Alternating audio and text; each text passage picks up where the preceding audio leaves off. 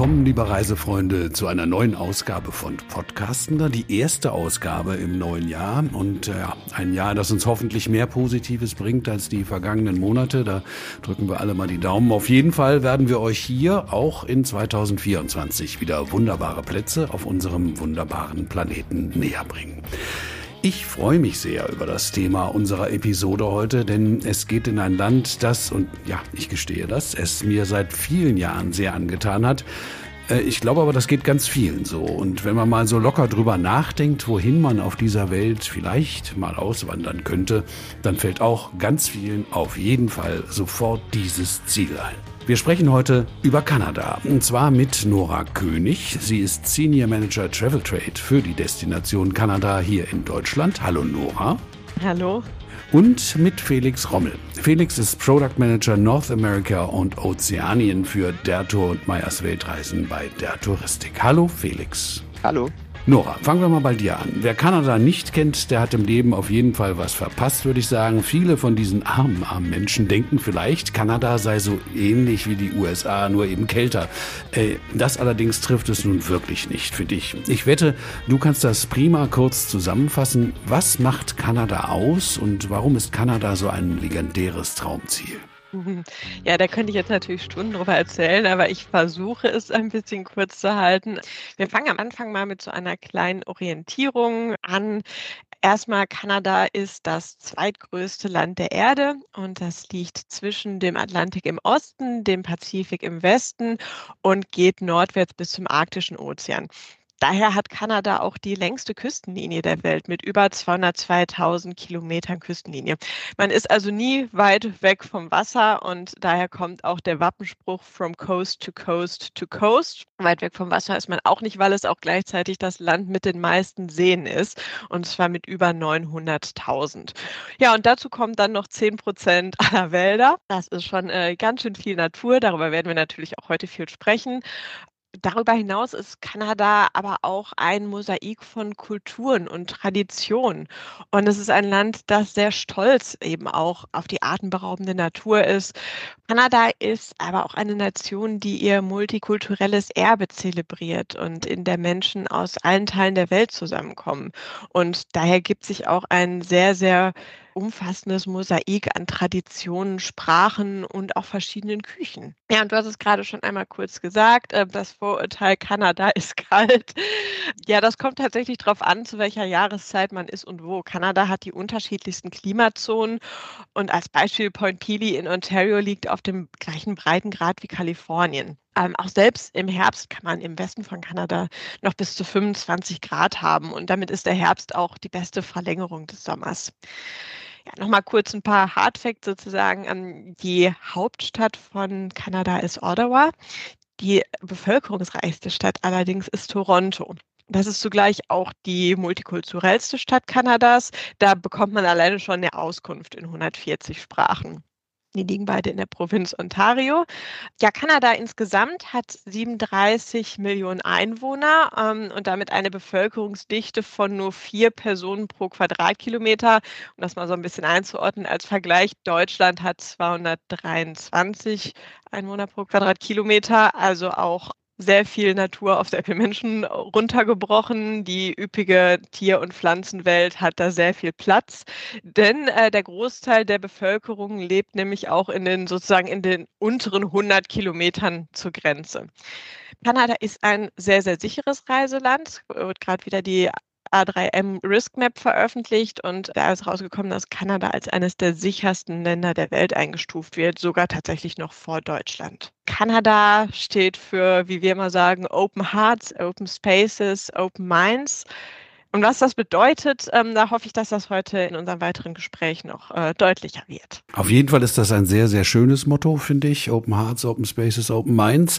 Aber jeder einzelne Punkt äh, von denen, die du eben genannt hast, ist ja schon ein Top-Argument für sich. Es ist also eigentlich gar kein Wunder, dass Kanada ganz weit oben in der Reise-Hit-Liste steht. Platz vor Ort ist auf jeden Fall, hast du ja eben deutlich gemacht. Aber, lieber Felix, äh, wie sieht's denn aus mit den Plätzen im Flieger? Gibt es da genügend Auswahlmöglichkeiten für diese große Nachfrage nach diesem wunderbaren Land? Ja, es stimmt natürlich, dass die Nachfrage nach Kanada-Flügen ungebrochen groß ist. Ähm, allerdings haben wir jetzt gerade für den, für den kommenden Sommer auch ein ganz umfangreiches Flugprogramm ab Deutschland mit zahlreichen Non-Stop-Verbindungen. Da hätten wir zum Beispiel die Air Canada und die Lufthansa im Joint Venture im Sommer. Das heißt, die teilen sich so ein bisschen die ähm, Strecken entsprechend auf. Also die Air Canada bedient täglich die Strecken von Frankfurt nach Toronto, Vancouver und Montreal während die Lufthansa dann das Angebot erweitert und ebenfalls nochmal tägliche Verbindungen von Frankfurt nach Toronto und Vancouver anbietet. Zusätzlich auch ab München die Strecken München, Montreal und München, Vancouver. Dann hat auch die Lufthansa Tochter, die Discover Airlines äh, Kanada im Blick und übernimmt die Strecken von Frankfurt nach Calgary, das Ganze zwölfmal pro Woche und auch an die Atlantikküste nach Halifax, das Ganze viermal pro Woche. In Ergänzung fliegt die Condor noch von Frankfurt aus mehrfach in der Woche die Non-Stop-Flüge nach ähm, Calgary, nach Halifax und nach Vancouver und täglich geht es nach Toronto. Jetzt ganz neu im Sommerflugplan haben wir zweimal pro Woche den Edmonton-Flug im Programm, also die Hauptstadt der Provinz Alberta und bietet somit eine ganz gute Ergänzung zum äh, normalerweise dem, dem Calgary-Flug, also ins, ins, in die Rocky Mountains. Ist eine sehr gute Ergänzung dazu. Einzig und alleine jetzt der Flug nach Whitehorse im Yukon muss voraussichtlich für zwei Jahre pausieren, weil dort aktuell die längste der drei Landebahnen erneuert wird und durch den Permafrost geht es relativ langsam voran. Dementsprechend können jetzt zwei Jahre lang keine Langstreckenflugzeuge dort landen. Aber Whitehorse ist weiterhin als Umsteigeverbindung möglich, dann mit der Air North, normalerweise über Vancouver. Und wem das immer noch nicht reicht, der kann auch eine der zahlreichen Umsteigeverbindungen nutzen, zum Beispiel über die größeren Hubs äh, wie Paris oder Amsterdam mit der Air France KLM oder dann mit der British Airways über London. Als letzten Carrier hätten wir auch noch Iceland Air. Zum Beispiel könnte man da direkt von München, Frankfurt, Hamburg oder Berlin nach Island, nach Reykjavik fliegen um dann von dort aus weiter nach Toronto, Vancouver und Halifax. Jetzt äh, wann hinfliegen nach Kanada ist ja dann trotzdem noch die Frage. Klar ist ja so im Winter zu Skierlebnissen der Extraklasse, du hast ja gesagt Rocky Mountains und dass der Sommer super schön ist. Also das kann ich aus eigener Erfahrung ebenfalls bestätigen. Aber Nora, du hast mir ja im Vorgespräch gesagt, dass man das Augenmerk ruhig mal so ein bisschen genauer auf die Nebensaison legen sollte. Warum? Ja, der Herbst ähm, ist in Kanada natürlich auch eine ganz besonders farbenfrohe Zeit.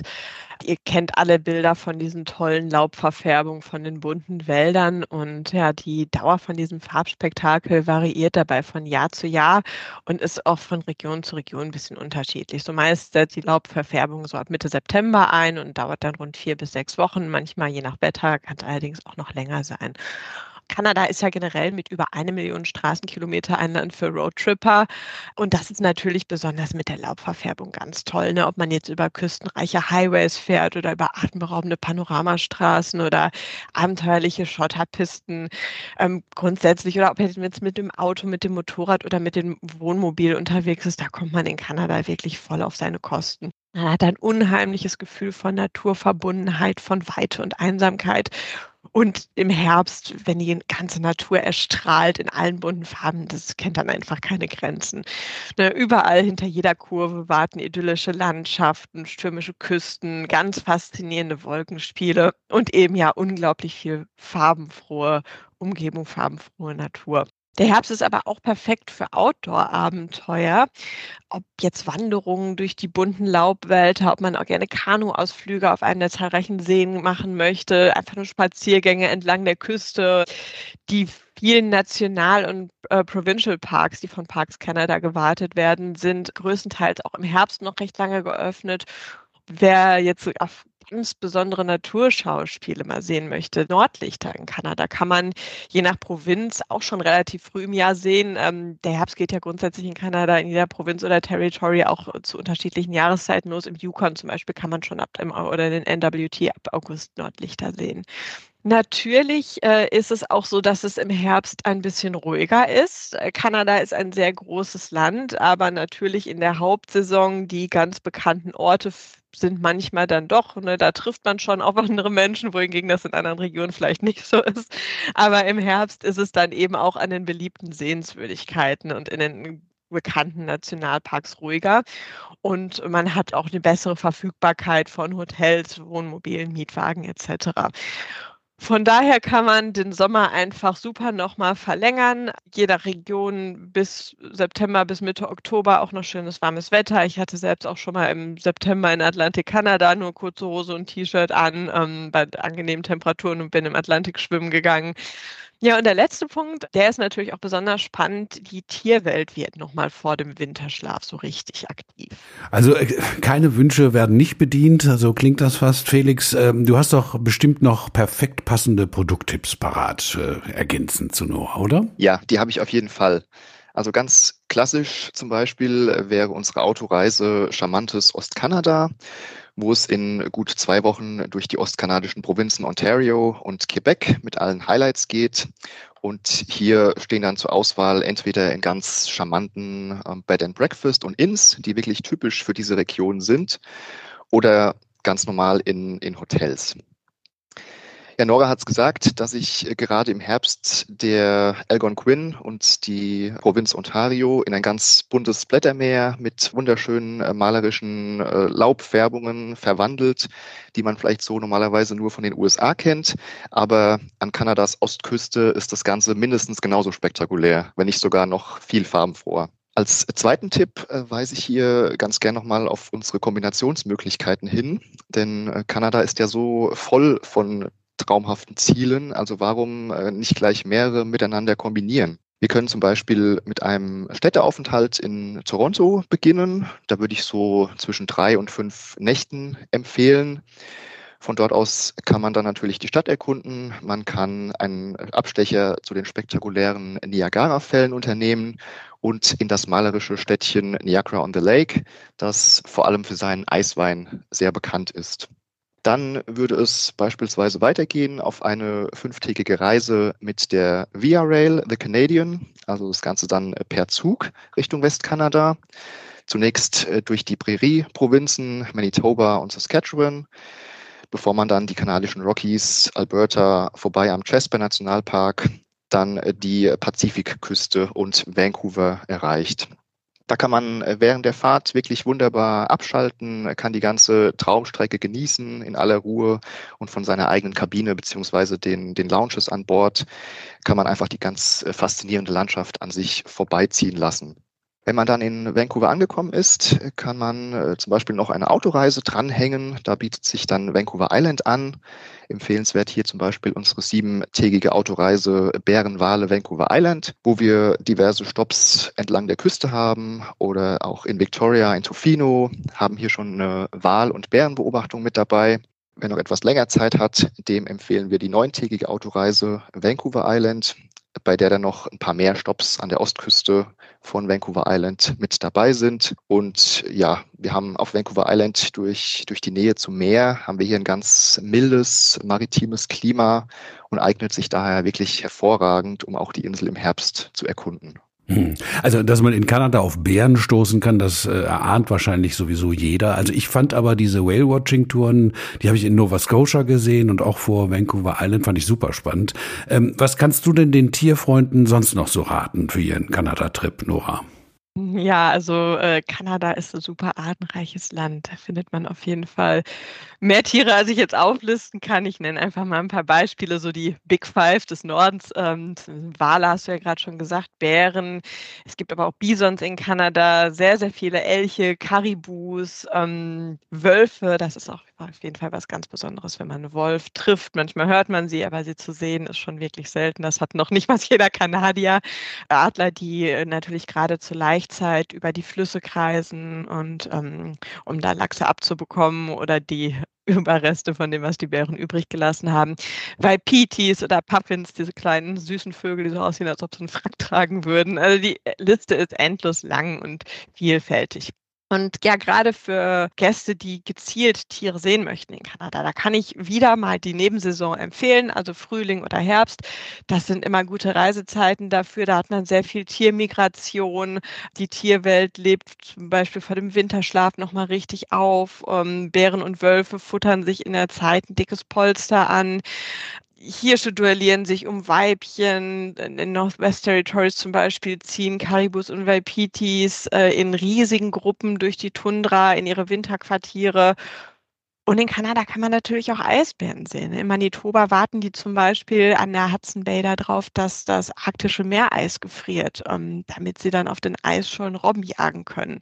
Also da hat man auch wirklich ganz, ganz außergewöhnliche Tierbegegnungen, die man da machen kann.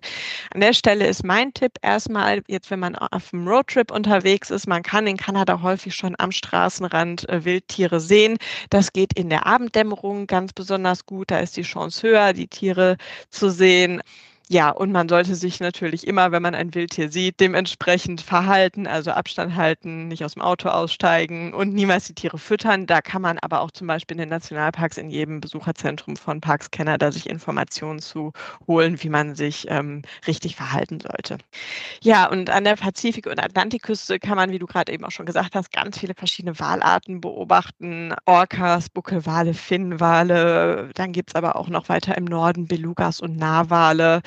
Das sind außergewöhnliche Erlebnisse. Bei Bootstouren empfehle ich persönlich immer eher so die kleineren, zum Beispiel mit dem Zodiac unterwegs zu sein, weil da fühlt man sich auch wirklich näher an den Tieren dran und hat bessere Möglichkeiten, die wirklich zu beobachten.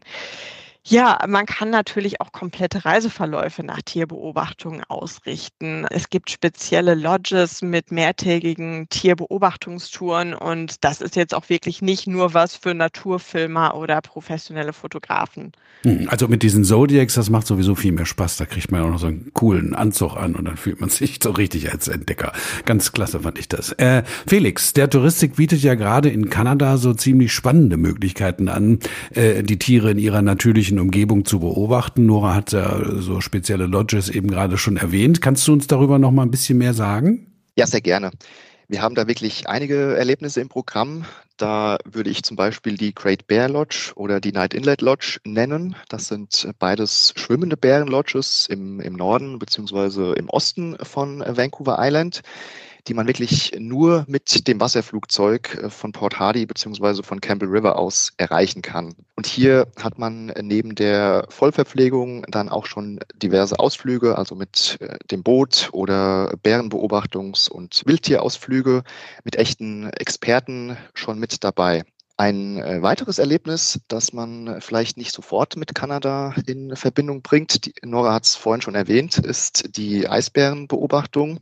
Und hierfür eignet sich vor allem unsere Gruppenerlebnisreise auf den Spuren der Eisbären, wo man die weißen Riesen dann in wirklich in ihrer komplett natürlichen Umgebung sehen kann. Und hier geht es dann von Winnipeg aus in Manitoba mit einem Kleinflugzeug nach Churchill an der westlichen Hudson Bay. Dort warten die majestätischen Tiere jedes Jahr, bis die Bucht schließlich zufriert und sie endlich wieder auf, auf ihre Robbenjagd gehen können. Also wirklich ein ganz einzigartiges Naturschauspiel, das sich vor allem im Oktober und November ereignet, das man wirklich nicht verpassen sollte. Natürlich setzt man sich hier auch keiner Gefahr aus, denn ähm, beobachtet das Ganze aus dem beheizten Tundra-Buggy, ein spezielles Tundra-Geländefahrzeug, das extra für diese Region entworfen und erbaut wurde. Was wir auch noch ganz neu im Programm haben, ist das mehrfach ausgezeichnete Clahus Wilderness Resort, das in die Küstenwildnis von British Columbia eingebettet ist und liegt am Toba Inlet. Das ist eine Region, die vom Volk der Clahus First Nations bewohnt wird. Durch diese ganz besondere ähm, Lage am Rande des, des Great Bear Rainforests ist es auch hier nur per Boot oder Wasserflugzeug erreichbar. Auch hier haben wir neben der Verpflegung schon diverse Wildlife-Touren mit dabei, also vor allem zur Beobachtung von Schwarz- und Grizzlybären. Und das All-Inclusive Öko-Resort gilt wirklich als eines der neuesten indigenen Kulturerlebnisse in Kanada. Da springe ich mal gerade rein, Felix. Ähm, du hast gerade so ein Stichwort genannt, auf das ich dich, Nora, ganz gern ansprechen möchte, nämlich indigene Kulturerlebnisse. Davon ist ja jetzt in vielen Ländern immer mehr die Rede. Ich, ich glaube, es wäre wichtig, mal klarzustellen, dass indigener Tourismus, also besonders in Kanada, nun gar nicht bedeutet, irgendwelche alten Siedlungen mit traditionellen Tanzaufführungen oder sowas zu besuchen. Ja, also ähm, vielleicht nochmal grundsätzlich eine kleine Einordnung. Als ähm, indigene Völker in Kanada werden die First Nations, die Inuit und die Metis bezeichnet. Von ihnen gibt es mehr als 600 verschiedene Communities und es werden mehr als 70 indigene Sprachen gesprochen. Ich finde, ähm, dass indigene Erlebnisse zu jeder Kanada-Reise dazugehören sollten. Es gibt ähm, mittlerweile über 1900 indigene Tourismusunternehmen in Kanada und damit zählt es wirklich zu den aktuell am schnellsten wachsenden Sektoren im kanadischen Tourismus. Und um eben ein möglichst authentisches Erlebnis zu bekommen, hat die Indigenous Tourism Association of Canada ein Zertifizierungsprogramm ins Leben gerufen. Das heißt die Original Original und alle Mitglieder dieses Programmes müssen eben zum einen nachweisen, dass ihr Unternehmen zu mindestens 51 Prozent in der Hand indigener Völker liegt. Es gibt auch ja noch einen ja, ganz weiteren Anforderungskatalog, was eben alles dann erfüllt sein muss, um dieses Zertifikat zu erhalten. Da ist auch jeder ganz, ganz stolz drauf, wenn er das bekommt. Und durch diese Marke können Reisende indigene Tourismusprodukte zum einen besser finden und zum anderen kommen natürlich auch in den Genuss eines wirklich authentischen Erlebnisses. Hier wird indigenes Wissen bewahrt und Geschichten, Handwerke, Bräuche, Kulturen und Traditionen werden gerne auf authentische Weise mit den Besuchern geteilt. Eine Authentizität ist wirklich das Wichtigste und einfach mal die Kulturen oder auch das Land, die Tiere und die Menschen aus einem komplett anderen Blickwinkel, aus einer komplett anderen Perspektive zu betrachten, das ist unglaublich wertvoll und das, äh, ja, da sollte man auf jeden Fall sich darauf einlassen und sich davon auch sehr bereichern lassen.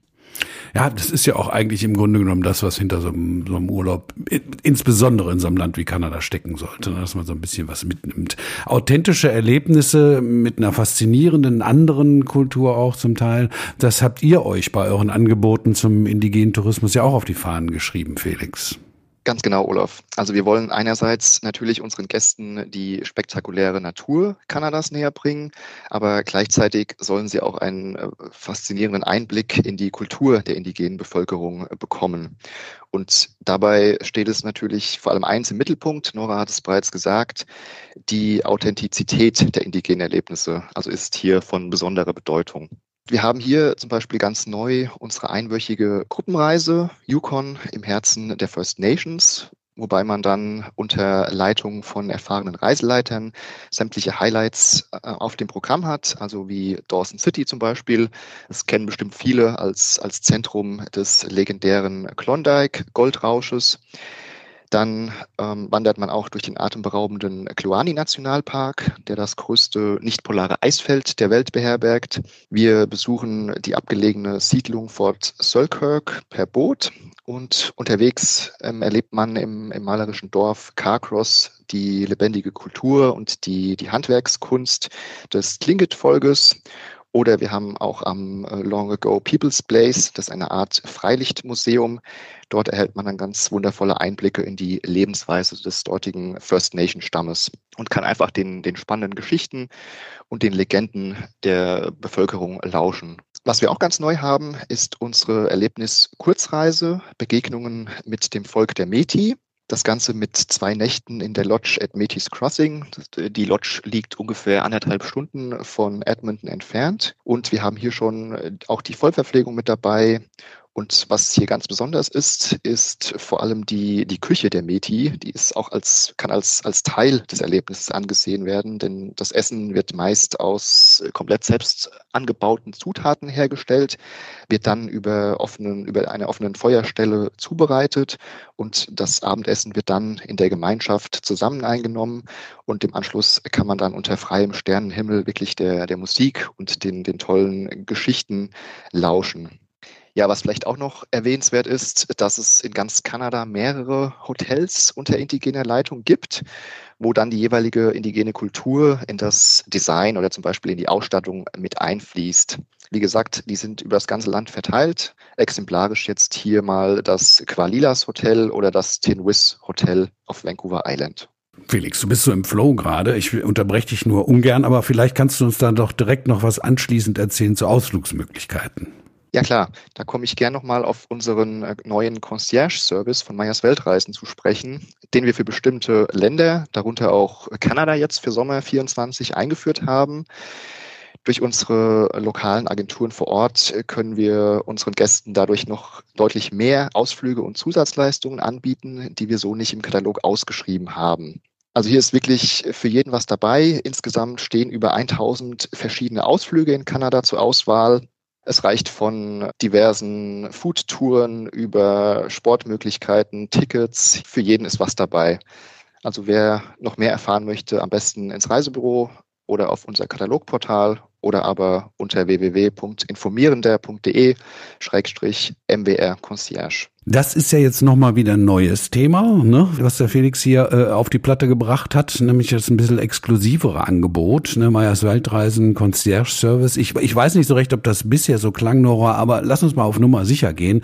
Kanada kann ja nicht nur Wildlife, Wildnis, Natur und Outdoor. Nein, Kanada kann auch legendären Luxus. Ja, genau. Kanada ist eben auch genau für sowas außergewöhnliche, legendäre Reiseerlebnisse bekannt. Zum Beispiel Beobachtung von Eisbären oder von Narwalen. Es gibt auch zunehmend mehr der neuen Luxusprodukte in Kanada, wie fantastische kanadische Hotels und Lodges, wie das Nimmo Bay in British Columbia oder das Fogo Island Inn in Neufundland oder auch eine Zugfahrt im legendären Rocky Mountain näher durch die spektakulären Rockies. Äh, das sollte man sich auf jeden Fall als Kanada-Fan nicht entgehen lassen.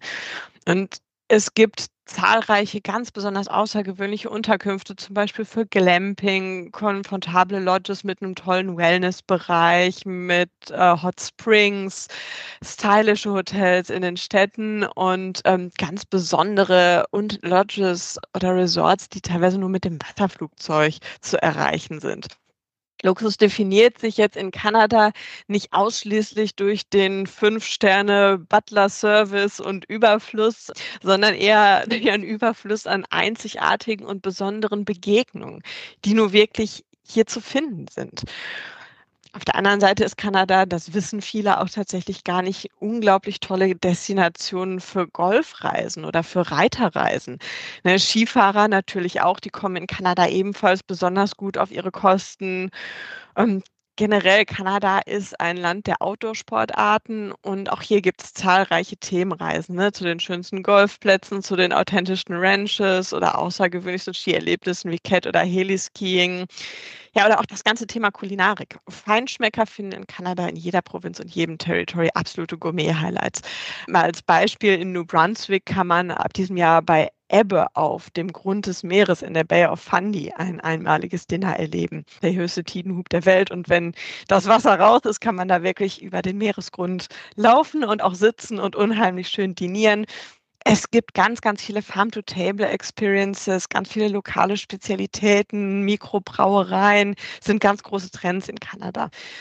Kanada ist ein exzellentes Land für Weinreisen, muss man auch dazu sagen. Äh, vom Atlantik Kanada bis äh, nach British Columbia, also von komplett Ost nach komplett West. Ganz, ganz tolle Weinanbaugebiete, unfassbar leckere Weine und wer es exquisit mag, der findet in den Metropolen auch erstklassige Sterneküche. Toronto und Vancouver haben zum Beispiel seit 2023 eigene Michelin-Guides. Ich habe es ja vorhin schon mal gesagt, kein Wunsch bleibt unerfüllt in Kanada. okay, ihr beiden, also wenn es nach mir ginge, dann könnten wir hier noch äh, ziemlich lange so weitermachen und rumschwärmen, aber das geht ja leider nicht. Wir müssen so ein bisschen zum Ende kommen. Lasst uns doch zum krönenden Abschluss noch so eine Endrunde einlegen mit euren, ja, persönlich gefärbten Top-Tipps. Nora, fang du doch mal an. Hm, das ist unglaublich schwierig. Ähm, äh, mein Top-Tipp wäre, glaube ich, aktuell der neue Non-Stop-Flug nach Edmonton ab Frankfurt. Dann hatte Felix am Anfang auch schon mal erwähnt. Edmonton ist nicht nur eine total moderne, urbane Stadt mit toller urbaner Kultur. Es ist auch das nördliche Tor zu den Rocky Mountains. Man kann aber von dort auch wirklich abseits der bekannten Routen reisen und zum Beispiel Nordalberta entdecken oder Saskatchewan und die NWT sind von Edmonton auch gut aus zu erreichen. Mein Tipp, der ist an dieser Stelle nur für Touristiker. Ähm, wir haben von Destination Canada unser Canada Specialist Programm. Das ist ein Schulungsprogramm, also für Reiseverkäufer, für Produktmanager, mit dem man in Online-Modulen zum zertifizierten Kanada-Verkaufsprofi werden kann und sich da ganz, ganz tolles, detailliertes Fachwissen aneignen kann. Und das ermöglicht auch zu exklusiven Zugriff auf Events und FAMs. Ja, mein abschließender Tipp wäre wirklich, dass man die Reisepläne nicht zu voll packt. Ne, es ist ein riesiges Land, man kann unfassbar viel sehen, aber manchmal ist tatsächlich weniger mehr. Man sollte lieber mehr Zeit vor Ort einplanen und kürzere Fahrtstrecken. Nur weil Google Maps sagt, das sind drei Stunden, rechnet man mindestens mit vier bis fünf, weil ihr wollt unterwegs anhalten. Gerade wenn man irgendwie wilde Tiere sieht, man fährt grundsätzlich langsamer, sieht einen tollen Wanderweg, den man mal kurz entlanglaufen möchte oder eine süße kleine Stadt und da möchte man ja einfach dann keinen Zeitdruck haben und immer auf die Uhr gucken müssen. Man muss jetzt weiterfahren, um anzukommen. Ne, tatsächlich lieber vielleicht den einen oder anderen Ort aus dem Plan für dieses Jahr rausstreichen und lieber nächstes Jahr nochmal wiederkommen. Ne? Ähm, zum Beispiel 2026 zum FIFA World Cup. Den haben wir dann ja auch in Kanada. Also das ist ein wichtiger Tipp, glaube ich. Ne? Nicht so vollpacken, man unterschätzt das so ein bisschen mit den Entfernungen da. Denn es ist ja auch nicht eine deutsche Autobahn, auf der man da entlang rast. Sollte man ja sowieso nicht, aber manche tun es ja. Aber da geht es nur wirklich nicht. Und es wäre auch wirklich zu schade. Felix, was fällt dir denn ein? Was sind deine wichtigsten Tipps? Ganz genau, also da würde ich euch auch vollkommen zustimmen. Man sollte sich wirklich vor Ort Zeit lassen und nicht nur die eigene Bucketlist abhaken. So kann man sich einfach voll und ganz auf das tolle Land und die gastfreundlichen Menschen dort einlassen. Und bei so vielen unterschiedlichen Regionen, Provinzen und Territorien lohnt sich auf jeden Fall noch eine zweite und dritte Reise. Wer jetzt trotzdem unbedingt in der Hauptsaison im Juli und August kommen möchte, der sollte möglichst äh, schnell buchen, da die Verfügbarkeiten jetzt zum Beispiel bei den Unterkünften in den Nationalparks oder teilweise auch die, die Fährplätze, zum Beispiel bei der Inside-Passage, begrenzt sind.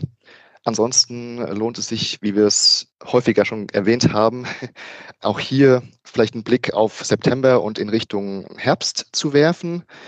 Denn hier sind einfach allgemein dann die, die Wanderwege und die Parkplätze, da geht es etwas ruhiger zu. Das gleiche gilt auch für die Campingplätze. Also während der Hauptsaison äh, mit dem Wohnmobil unterwegs sein möchte, sollte auch hier unbedingt vorab reservieren, um einfach den, den Enttäuschungen zu entgehen. Oder aber man bucht direkt eine komplett von uns vorgeplante Campground-Tour in Kanada, bei denen wir uns komplett um die Reservierung kümmern da der Reservierungsprozess hier doch relativ komplex und kompliziert ist, denn je nach Campingplatz äh, unterschiedliche Fristen eingehalten werden müssen. Ja, also wenn ich da noch einen Tipp von mir anschließen kann, ne, also wenn Camper, äh, dann auf jeden Fall Provinz oder Nationalpark in den Wald rein und Feuer machen und nicht auf irgendeinen geschniegelten Campground. Aber das ist äh, vielleicht auch eine persönliche Sache. Also ich fand, es waren spektakuläre Eindrücke aus einem wirklich einzigartigen Zielgebiet. Ich hoffe, ihr unter den Kopfhörern seid jetzt bereit für euer eigenes kanadisches Abenteuer. Ja, also bewundert die Sehenswürdigkeiten, nehmt euch Zeit dafür, ist natürlich wichtig. Genießt die Kochkünste und lasst euch von der kanadischen Lebensart verzaubern.